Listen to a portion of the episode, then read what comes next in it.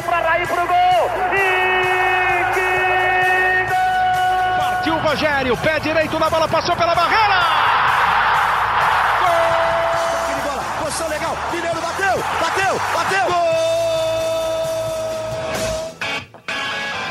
Bom dia para quem é de bom dia, boa tarde para quem é de boa tarde, boa noite para quem é de boa noite. Se você está nos escutando de madrugada, boa sorte. Meu nome é José de Gade Matos, eu sou setorista do São Paulo no GE. Estamos aqui para mais uma edição do podcast GE São Paulo, uma edição muito especial para você São Paulino e para você São Paulina. Afinal, o São Paulo está na briga pelo bicampeonato paulista. São Paulo no último domingo venceu o Corinthians por 2 a 1 no estádio do Morumbi, em uma partida para mais de 50 mil pessoas no estádio Cícero Pompeu de Toledo venceu o Corinthians pela terceira vez consecutiva e está na final do Campeonato Paulista. Obviamente não tem como a gente ter esse podcast, esse podcast tão feliz, esse podcast de vitória, como ele sempre vinha cobrando desde o início, não tem como a gente não apresentá-lo primeiramente aqui, Caio Domingues, meu amigo, voz da torcida, muito obrigado novamente por aceitar nosso convite. E simplesmente eu vou passar a palavra para você, sobre o que você sentiu na tarde de domingo no Morumbi. Eu queria que você desse um resumo para quem nos escuta sobre o que foi a tarde de domingo no estádio do Morumbi. Seja bem-vindo, meu amigo. Valeu. Valeu, Zé. Bom dia, boa tarde, boa noite a quem nos ouve, ao Zé, ao Milan, aos pássaros, à Vitória às nuvens, aos prédios ao redor, a todos vocês, uma excelente tarde. Pode tá botar aquela trilha de filme da, da Disney, que tá tudo. Exatamente, passarinhos pulando de engalho em galho. Como essa segunda-feira amanheceu mais azul, meu querido Zé. Que dia, que dia. Falando sobre o jogo de ontem, cara, o São Paulo, é, nos últimos quatro anos, né? Essa é a terceira final que o São Paulo vai. Só que essa é a primeira semifinal que o São Paulo chega com público em sua casa, que o São Paulo consegue viver uma atmosfera como viveu ontem.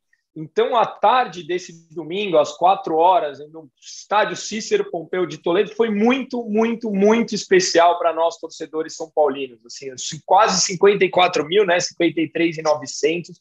A gente viu um time que jogou inteligentemente. O, o São Paulo ele conseguiu frear os pontos positivos do, do Corinthians, e o Rogério falou na entrevista, um time mais técnico, um time mais tático, que a gente teria que superar na, na, na, na garra, na velocidade, e foi isso que fez. Eu, eu agora sim, até não é provocação, talvez um pouquinho.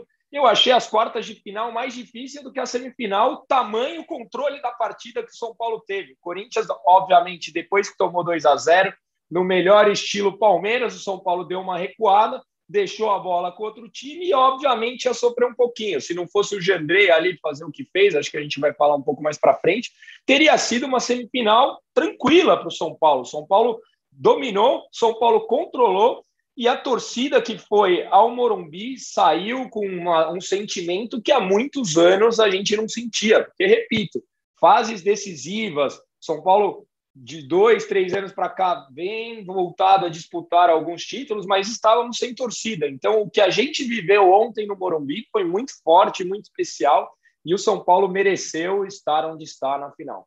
É isso, acho que é inegável a gente falar sobre o merecimento do São Paulo, que até conversando com, os editores, né, com o Leandro Canone, com o Alexandre Aliati um pouco mais cedo, é, eu dei uma opinião que o São Paulo basicamente dominou 90% do jogo, se não, não 95%, né, que desde os cinco primeiros minutos já dava para ver que o São Paulo estava conseguindo se impor fisicamente, mentalmente, tecnicamente diante da equipe do Corinthians. Mas vou passar a palavra para o nosso outro convidado desse podcast, Miller Alves. Seja muito bem-vindo, meu amigo. Valeu por aceitar nosso convite de novo. E quero saber o seu olhar um pouco mais técnico e também um pouco corneteiro.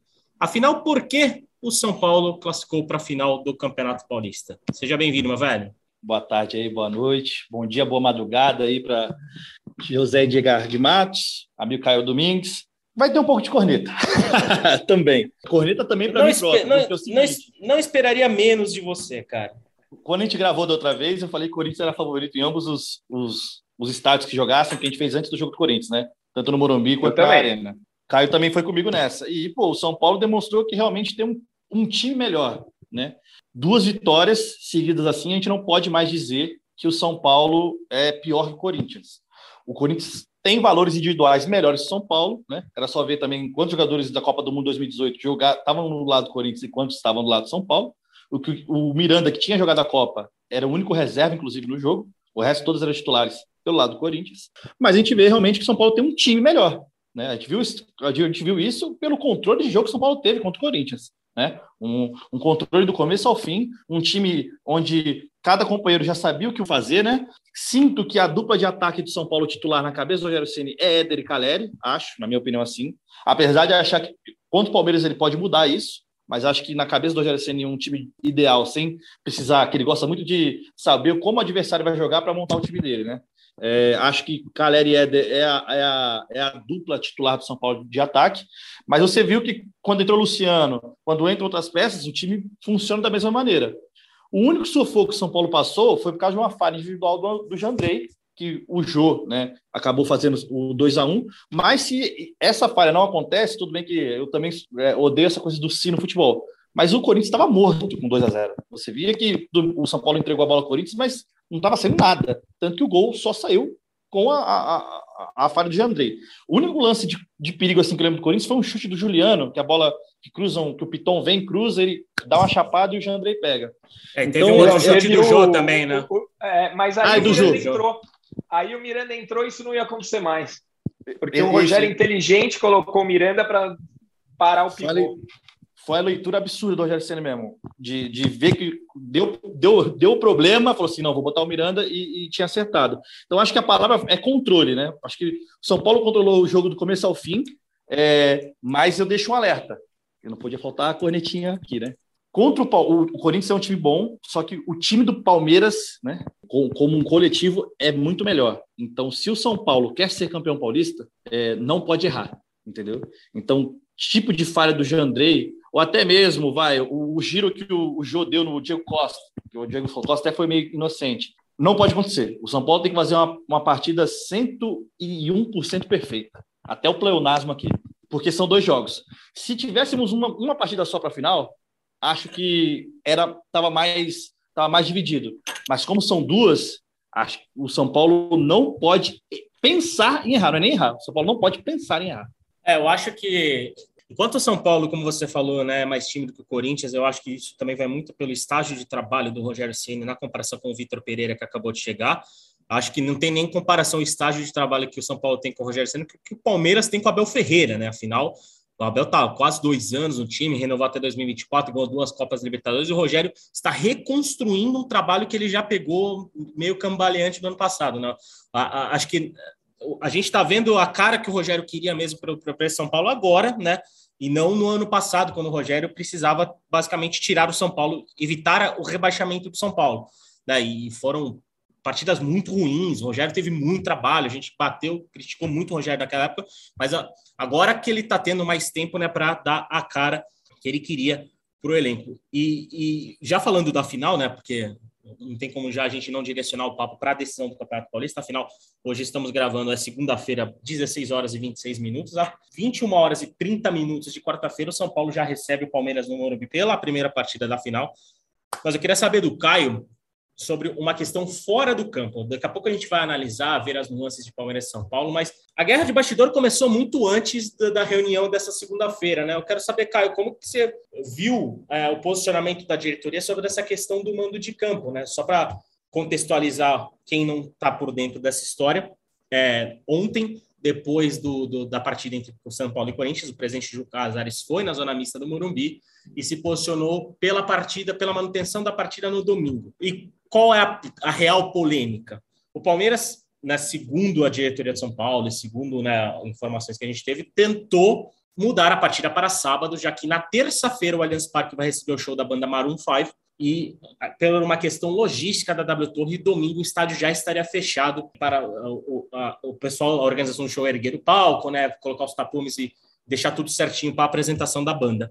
Mas o São Paulo bateu no pé que ia jogar domingo, hoje teve reunião e o jogo será domingo às 16 horas, mais cedo do que o horário original, né? Porque o campeonato, a final do Campeonato Paulista estava agendada para domingo às 18h30, mas o jogo vai ser às 16 horas e aí vai agradar todo mundo. Talvez o Allianz Parque receba menos público, né? há uma informação que ainda não está confirmada de que o, o setor norte que é justamente o setor que as organizadas ficam, vai estar fechado justamente por conta da montagem do palco do, do show do Maroon 5, mas o Allianz Parque vai receber a final do Campeonato Paulista. Eu queria saber você, Caio, como que você viu essa, diríamos, essa questão de marcar território, pareceu que foi muito isso, né? Que a diretoria quis, que o São Paulo quis, como instituição, quis marcar um território já no último domingo e no fim das contas conseguiu o que queria, né? Ter o descanso de quarta a domingo para ter o elenco um pouco mais é, fisicamente né, favorável para essa, essa decisão. Como que você viu toda essa polêmica que começou ontem, poucos minutos depois da classificação para a final? Zé, eu sempre sou um cara que eu cobro muito a diretoria do São Paulo de nos representar em decisões como essa. E dessa vez eu me senti representado. Eu acho que o Casares brigou pelo que é direito do São Paulo. O, o Vitor Pereira comentou na coletiva que se sentiu prejudicado de ter jogado é, com um intervalo menor do que o São Paulo o São Paulo foi prejudicado assim nas quartas, né? Porque a gente jogou na terça-feira, enquanto todo mundo jogou na quarta, na quinta. Então, por que, que o São Paulo deveria abrir mão de um dia de descanso porque o Palmeiras tem um show programado? Isso não é responsabilidade nossa. O São Paulo tinha que lutar pelo, pelos seus direitos e lutou. No fim das contas, acho que saiu bom para todo mundo. A, a, a, a, final vai ser decidida dentro de campo. Essa guerra dos bastidores, ela acabou pelo menos esse capítulo, né? Já na segunda-feira, então a gente tem tempo suficiente.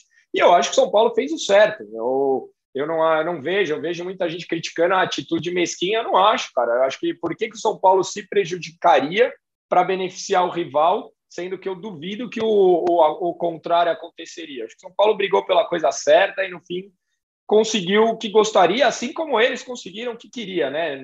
Me pareceu que saiu bom para todo mundo e os dois presidentes estão bem com as duas torcidas. É, né? Pareceu que ambos quiseram marcar posição para, até porque né, a gente sabe das críticas comuns que o Júlio Casares tem recebido, né, por parte do torcedor, uma, uma falta de comunicação, enfim, por N motivos que a gente já, questão financeira que a gente já trouxe aqui, né, e a Leila Pereira também não vive uma relação tão positiva com a torcida do Palmeiras, então acho que, acho que a gente pode resumir assim mesmo, né, Mira, tipo, os, os presidentes tentaram marcar sua posição e acabaram de, de, de, boa com a torcida, né, diante do melhor cenário possível, que é o jogo domingo, quatro horas no Aliança. Eu, eu, é, eu também tive a mesma leitura de vocês dois, acho que é, o Júlio Casares não esperou nem quase o juiz apitar o final do jogo no, no Morumbi, ele já foi para cima, ele já falou, me pareceu que ele já, já, já quis tirar qualquer tipo de boato sobre uma mudança de jogo que a torcida de São Paulo com certeza ia, ia, ia cair matando em cima. Eu só acho que é o seguinte, realmente, é um problema do Palmeiras. O Palmeiras fez um ótimo contrato com a W Torre para a construção do estádio. É, eu acho que foi o melhor do, que eu já vi no Brasil, os moldes de, de, de, de contrato em relação a isso. Mas é, ele, vai, ele tem que achar, arcar com ônus. Tem o bônus de várias coisas que conseguiu o estádio novo, mas o ônus é que a W Torre marca alguns eventos e já se sabia que essa data seria ia bater com o Paulista. Acho que não é, não, não é uma, uma surpresa, por exemplo, o Palmeiras, né? É, quando, quando foi marcado esse evento. Então, é, isso não pode ser transferido à culpa do São Paulo. Eu só acho que quando a gente, a gente tem que pensar, por exemplo, ah, estão tentando fazer, veio a La Liga aqui para os clubes conversarem e, e tentarem montar uma liga. Acho que só esse tipo de comportamento de ambos os presidentes, por isso que eu não acredito numa futura criação de liga aqui no, aqui no Brasil, porque poderia ter se resolvido de uma forma muito mais tranquila, ou até entre eles mesmo, nos bastidores, se você tem um, uma, um histórico de bom relacionamento, de um profissionalismo entre dois presidentes, e não esse circo que a, a gente já teve logo depois do apito final. É por isso que eu não acredito em uma liga estruturada aqui no Brasil, porque no final das contas, cada um olha seu lado e ninguém pensa no todo. É, mas repetindo, acho que isso é um problema. Era um problema do Palmeiras. O São Paulo não tem nada a ver com isso. Né? É, quem, quem não, não é chegarem e falar assim, ah, poxa, São Paulo você tinha que aceitar. Não, não, não é bem assim. Mas é, com certeza me pareceu que, que ambos já já já já estavam na cabeça isso e que no final mesmo saiu melhor para os dois presidentes, que saiu, cada um saiu fortalecido com a sua torcida. A espetacularização, às vezes, né, é, a gente sabe como é bem valorizada pelos dirigentes do futebol brasileiro. Mas vamos falar de bola, né, que é o que eu, que eu acho que o torcedor mais gosta também. É, Caio, a gente pegando os clássicos recentes, o Palmeiras foi quem superou o São Paulo no Morumbi, né? Venceu por 1 a 0 o último encontro entre os dois no Campeonato Paulista e é uma equipe que é inegavelmente é a favorita e está num estágio acima do São Paulo por conta do trabalho do Abel Ferreira, né, que é um trabalho excelente, vitorioso e que está há muito tempo acontecendo. Do Rogério é um trabalho muito mais curto. Mas na tua visão de torcedor, que, que, o que, que São Paulo pode fazer de diferente nesta quarta-feira, quando deve ter mais de 50 mil pessoas de novo no Morumbi, para poder reverter toda essa desvantagem que naturalmente tem diante do Palmeiras? E se você acredita que realmente o São Paulo tem essa desvantagem em relação ao Palmeiras por conta disso tudo que eu citei? É, eu acho que o Palmeiras é amplo favorito pro, por tudo isso que você falou. E onde eu acho que o Rogério tem se destacado é, na, na parte teórica da bola, né? no, no xadrez do jogo, na, no estudo do adversário, no encaixe do time de acordo com outro time. E qual é o grande X da questão desse duelo? Do outro lado, tem um cara que faz exatamente a mesma coisa. Cada um com o seu perfil, cada um com a sua característica, mas dois caras que leem muito bem. Eu acho, inclusive, que o Abel hoje está mais pronto como técnico. O Rogério vem evoluindo muito, principalmente na questão pessoal. Ontem, para mim, mais uma entrevista sensacional do Rogério. Ele colocou que o, não falou sobre choro. Eu fico imaginando aqui, mal comparando, o Renato Gaúcho ouvindo a entrevista do Vitor Pereira, que ele não falaria. O Rogério falou: não, ele tem razão. Realmente é muito difícil, a parte fisiológica atrapalha. Tal. Então, acho que o Rogério tem evoluído muito, muito, mas hoje o Abel ainda é um técnico mais, mais pronto. Então, acho que a coisa se torna mais complicada para a gente, porque do outro lado tem justamente um cara que pensa e lê o jogo como o Rogério. O que o São Paulo vai ter que fazer para ganhar essa final, porque é possível ganhar, não é porque o Palmeiras é o favorito que o Palmeiras vai ganhar, é o São Paulo se doar mais do que o adversário. É o São Paulo se entregar como vem se entregando nos jogos. A gente aqui falou que o São Paulo tomou o gol contra o São Bernardo e não sentiu, foi para cima e fez quatro. Ainda bem que fez quatro, porque eu acho que estamos classificados hoje porque jogamos no Morumbi, foi uma vantagem muito importante para a gente. E como o São Paulo se doou ontem no duelo contra o Corinthians, eu, eu, eu sou um cara que acompanha o futebol há muito tempo e a minha visão é que o São Paulo entrou como o Corinthians costumava entrar contra o São Paulo. Eu a vi pela primeira vez em muito tempo uma inversão de papéis. Aí o São Paulo entrou mordendo, pegado. O Caleri, cara, precisa ser falado aqui o quão argentino foi o Caleri nesse jogo, o quanto ele Sim. incomodou, o quanto ele segurou a zaga. O São Paulo foi o, o, é, superior ao Corinthians nesse aspecto. Então, se a gente conseguir fazer isso contra o Palmeiras, o São Paulo tem chance de ser campeão. Eu acho que a palavra que resume a, a classificação do São Paulo contra o Corinthians, acho que é intensidade, né, Caio? E, e, e, é uma coisa que o São Paulo vai encarar naturalmente, porque o Palmeiras é uma equipe muito intensa com o Abel Ferreira. É, é um time também rejuvenescido, questão de idade, é um time um pouco mais experiente, mais acostumado a grandes decisões, por tudo que vem conquistando nos últimos anos. Mas é uma equipe que tem essa intensidade, essa, essa agressividade, né, principalmente sem a bola, que, que o São Paulo vem tendo, teve contra o Corinthians, que né, deve se igualar nessa decisão. Eu quero saber de você, Miller, o que, que São Paulo precisa fazer de diferente do que tem feito contra o Palmeiras para é, diminuir esse favoritismo e, quem sabe, conquistar o bicampeonato. Aliás, o, o, São Paulo busca um bicampeonato de Campeonato Paulista depois de 30 anos, né? O São Paulo foi bicampeão paulista em 91 92, desde então nunca mais conseguiu dois títulos consecutivos de estadual, mas essa vem sendo um, um, estadual em que o São Paulo vem quebrando marcas. Afinal, o São Paulo não eliminava o Corinthians de um mata-mata havia 22 anos. E ontem o São Paulo conseguiu quebrar esse tabu ganhando no Morumbi. Diga lá, Milão.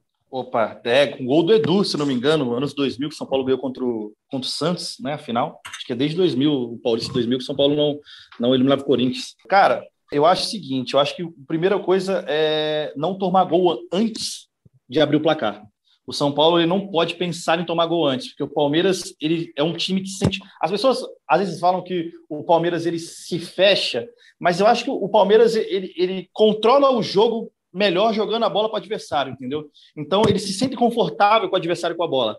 Então eu, eu vejo que o São Paulo não pode deixar o Palmeiras abrir o placar. Porque se deixar abrir o placar, o time vai se fechar, o Abel vai estacionar o, o, o ônibus, e aí a coisa vai ficar, vai ficar difícil. E eu também acho que o São Paulo precisa de velocidade.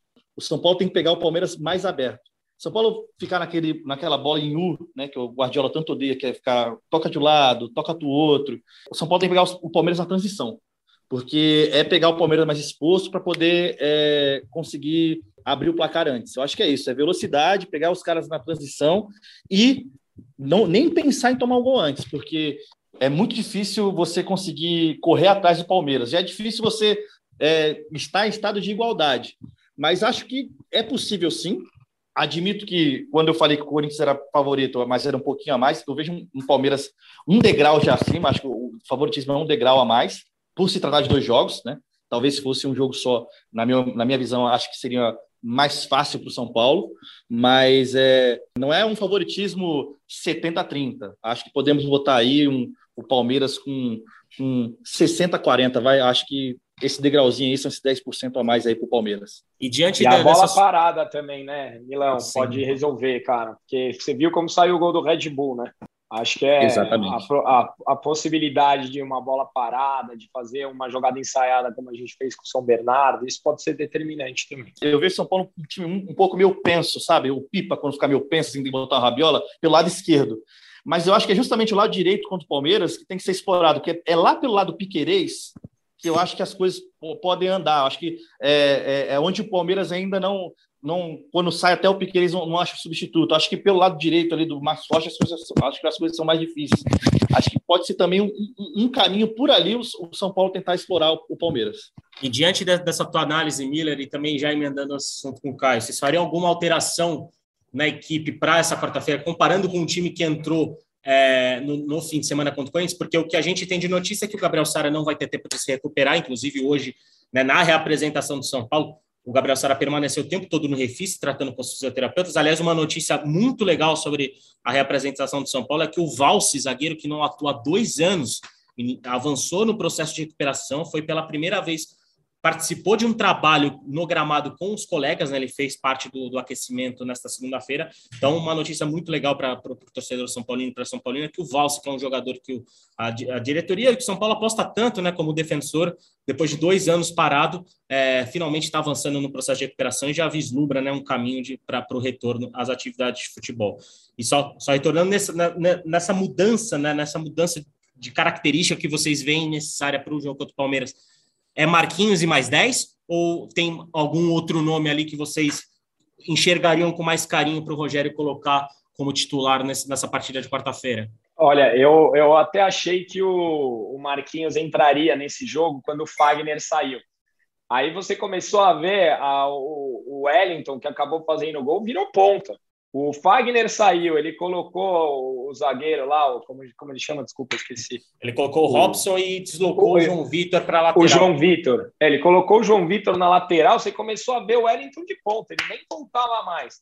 E eu acho que o Rogério tende a, a explorar essa, essa característica do São Paulo, então imagino que o Marquinhos deve entrar talvez no lugar do Éder. Não tiraria o Rigoni do time, cara. Tem, eu acho que o Rigoni é um cara que tem um passe diferenciado, que pode achar uma jogada fora da caixinha, um chute de fora da área. Eu gostaria de ter o Rigoni no, no lugar do Igor Gomes, mas eu duvido que o Rogério saque o Igor Gomes num jogo como esse. Duvido. Se Aqui é até fez uma boa semifinal.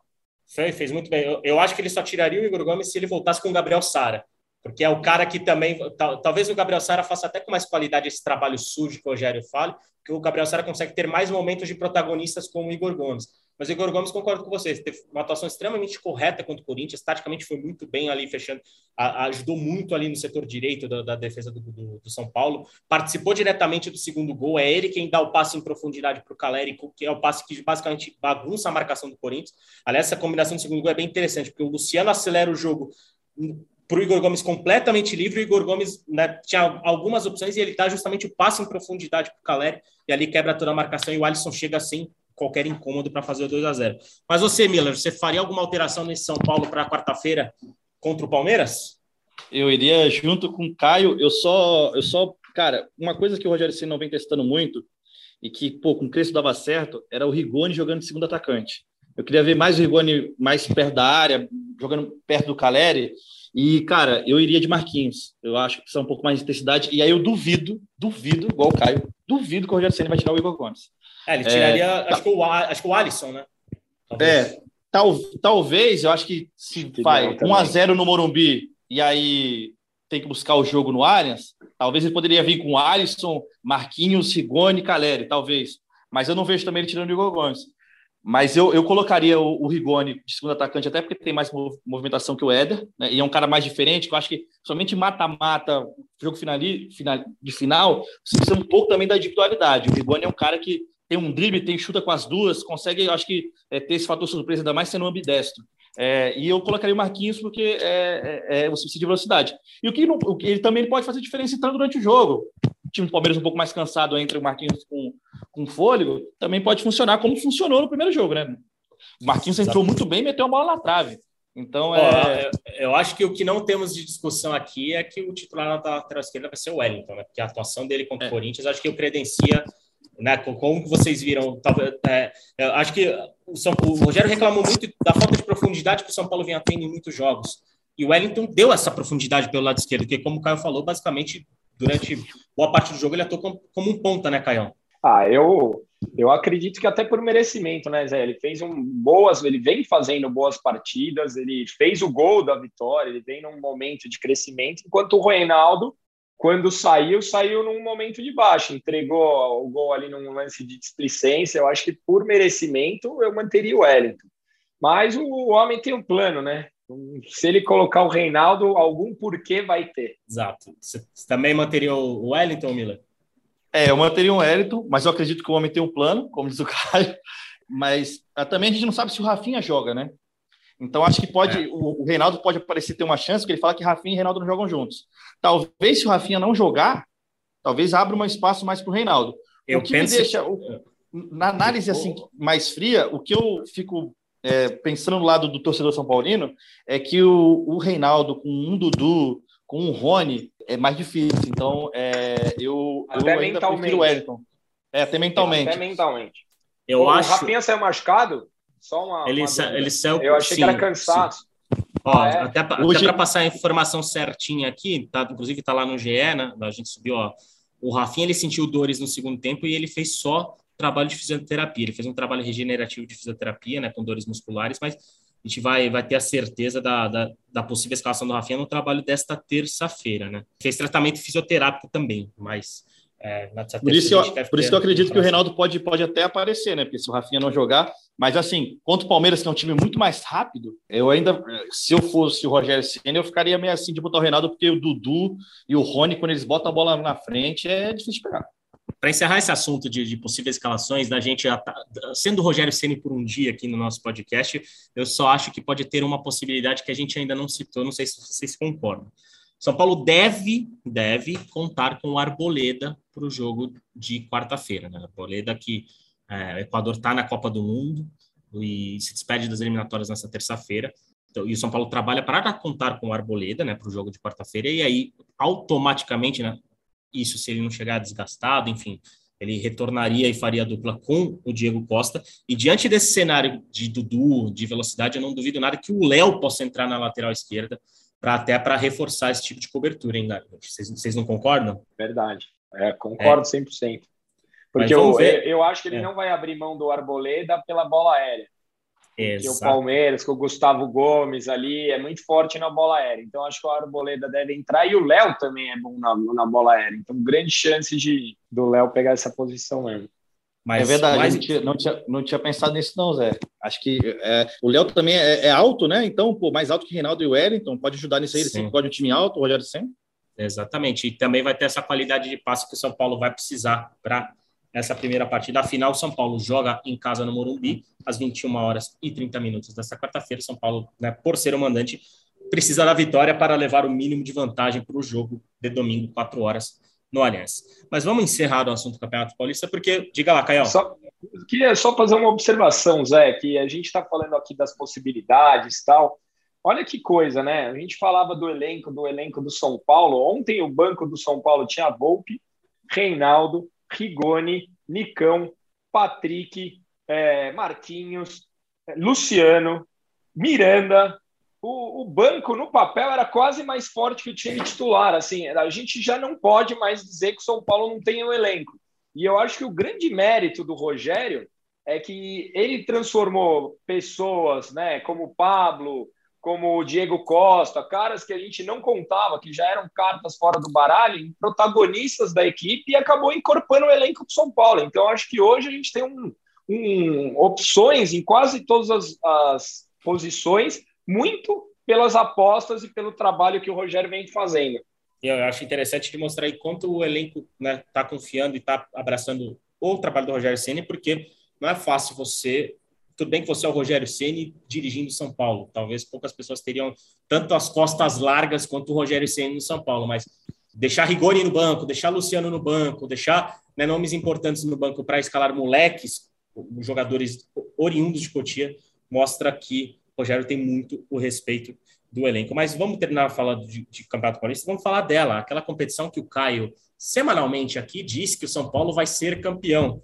Então vamos falar da Copa do Brasil, porque nesta segunda-feira o São Paulo conheceu o adversário da terceira fase do torneio, será o Juventude, o Juventude, clube de Série A, clube de Caxias do Sul, Juventude saiu agora há pouquinho, né, o, o, o, sorteio dos mandos, o Juventude vai receber o São Paulo em Caxias do Sul no primeiro jogo e decide a vaga no Morumbi. O São Paulo vai ter o, a chance de decidir a vaga na, para a próxima etapa da Copa do Brasil no Morumbi. Caião, Acho que dos paulistas, o São Paulo vai pegar a maior encrenca, né? É, eu acho que de todos os times que estavam no pote do São Paulo, talvez só o Santos com o Curitiba tenha alguém com a dificuldade que o São Paulo tem.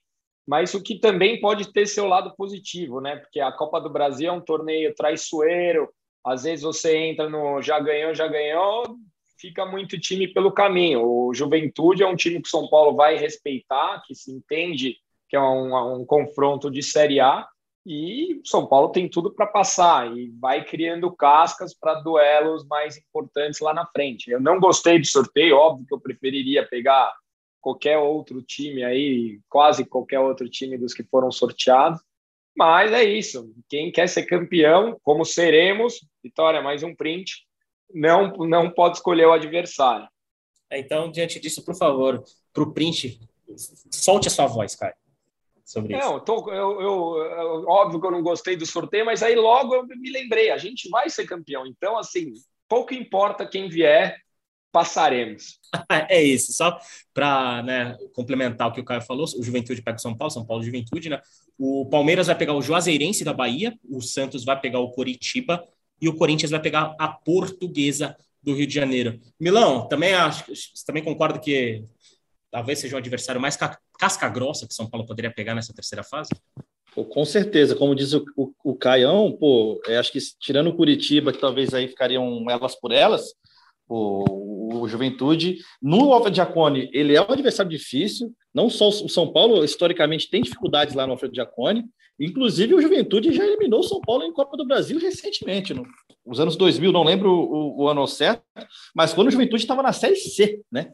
Então, é, acho que sim, vai ser um adversário difícil, mas também, pô, aí não vou ser chato, né? Já vai torcedor São Paulo porque, pô, contra o Palmeiras, contra o Corinthians, o Corinthians é favorito. Contra o Palmeiras, o Palmeiras é favorito. Vai falar que o Juventude é favorito? Não, São Paulo é favorito contra o Juventude, mas eu acho que vai, não vai ser algo tão fácil. Maravilha. Só... Eu acho até que é um bom momento para pegar o Juventude. Eles não fizeram um bom campeonato gaúcho, também estão ali se, se reencontrando, né? De repente muda o treinador, a engrena e fica um time mais forte, talvez fosse mais complicado. Talvez seja melhor pegar logo. Maravilha. Só o copo pra... meio cheio, né? Como ganhou ontem, tudo é bom, né? Tudo é, é bom. O otimismo de cada Domingues contagia esse podcast. Só para confirmar né, as datas do, dos jogos, os confrontos de idas vão ser realizados entre 19, 20 e 21 de abril. Já os jogos da volta serão entre 10, 11 e 12 de maio. Copa do Brasil já afunilando com, e contando com a presença dos times classificados para a Copa Libertadores da América de 2022. Vamos chegando na parte final do nosso podcast. Só uma última informação sobre a equipe feminina de São Paulo, que entrou em campo nesse fim de semana. São Paulo fez 3 a 0 no Grêmio em Cotia, uma excelente vitória da equipe tricolor. E o tricolor ocupa a quinta colocação da tabela, são sete pontos em quatro rodadas. A liderança está com a Ferroviária com 10 pontos, seguido por Palmeiras e Corinthians, que também ambos têm 10 pontos no Campeonato Brasileiro Feminino. Só para dar os créditos, né? Vitória por 3 a 0 de São Paulo, com dois gols da Rafa Travalão e um gol da Micaele. São Paulo recuperando e tendo uma boa e importante vitória sobre o Grêmio na na se quiser, Cotia se pelo quiser, Campeonato se Brasileiro. quiser, tem corneta pro time feminino também, se quiser, tá? Corneta. Cara, já manda, já manda, manda como último destaque, Miller Alves, seu último destaque, sua corneta para a equipe feminina, por favor. Muito Não. obrigado por aceitar nosso convite e por estar no nosso podcast mais uma vez. Muito obrigado, Zé. Muito obrigado, Caião. Sempre bom bater o papo com vocês. É, na verdade, é sobre o planejamento do São Paulo, né? O São Hum. Paulo, ele, na minha opinião, tinha quatro melhores atletas, que era a Lauren Zagueira, a Jaqueline e a Duda e a Gláucia. A Gláucia se machucou. A Duda, a gente, o São Paulo pega e, e perde ela para o Flamengo. A Jaqueline, que é craque de bola, perde para o Corinthians. E a Laura é tudo. Eu acho que é a única per- perda que não, que não deve ser. Porque foi para o Real Madrid, então não tem como, né? Foi lá para a Espanha, não tem como. Mas assim, é, é legal, é muito legal. Eu sou um entusiasta de futebol feminino, eu gosto muito de assistir os jogos, né? acompanho de perto. Então fica aí minha corneta para o planejamento do futebol feminino de São Paulo, que não deveria, principalmente a Jaqueline, né? deixar ela aí para um rival e reforçar dois rivais diretos, né? O Flamengo, que Duda, que é um jogador de seleção brasileira, e a Jaqueline, que é uma joia de Cotia, inclusive, e, e foi para o Corinthians. Exatamente. E você, torcedor São Paulino, você, torcedor São Paulino, só para dizer, já estão liberadas, a já está liberada a presença de público em Cotia para as partidas da equipe feminina. Então, se você puder, compareça, vai incentivar, porque é muito legal. No fim das contas, quem está em campo ou na quadra no basquete, enfim, é o São Paulo Futebol Clube. E se você é torcedor ou torcedora e tiver vontade de incentivar, até uma oportunidade de, né, já que às vezes a partida do masculino tem um acesso mais complicado, né, com ingressos né, muito mais limitados, vá prestigiar as meninas do São Paulo. Caião, obrigado novamente pela sua presença no nosso podcast. Sempre uma honra ter você aqui. Sempre legal te, te, te receber com, com, com esse perfil mais, mais otimista, esse perfil mais alegre, né? Joga, joga o podcast lá para cima. Então, só quero te agradecer mais uma vez por estar aqui com a gente. E nessa semana tem mais. Até a próxima, meu amigo. Valeu, Zé. Obrigado pelo convite. É sempre um prazer. Eu queria dizer que eu sempre fui um cara otimista. São Paulo estava me transformando num velho carrancudo. Era é muito sofrimento, Zé. Agora, aos pouquinhos, quando a gente tem um pouco de alegria, tem que aproveitar, né? Eu falei aqui no podcast passado que eu acho que o São Paulo já cumpriu a missão dele no Campeonato Paulista. Eu acho que a, a missão não, a obrigação dele é, chegou onde tinha que chegar. Ano que vem a gente já joga dois clássicos em casa na primeira fase, que a gente viu a importância disso por jogar a semifinal. Então, agora que, que venha o que vier. São Paulo tem condições de ser campeão, acredito no trabalho do Rogério e vamos para cima dos caras de novo. Maravilha, Caião, obrigado por mais uma vez aceitar nosso convite. Um abraço para você, um abraço para o Milão, um abraço para São Paulina e para o São Paulino que nos escuta nas melhores plataformas de streaming, também na página do São Paulo no. Globo. Ficamos por aqui, mas nessa semana, depois do primeiro jogo, teremos mais uma edição do nosso podcast é São Paulo. E eu encerro com a clássica mensagem de Leandro Canônico, mandando um beijo na alma e um abraço no coração de todos vocês. Até a próxima!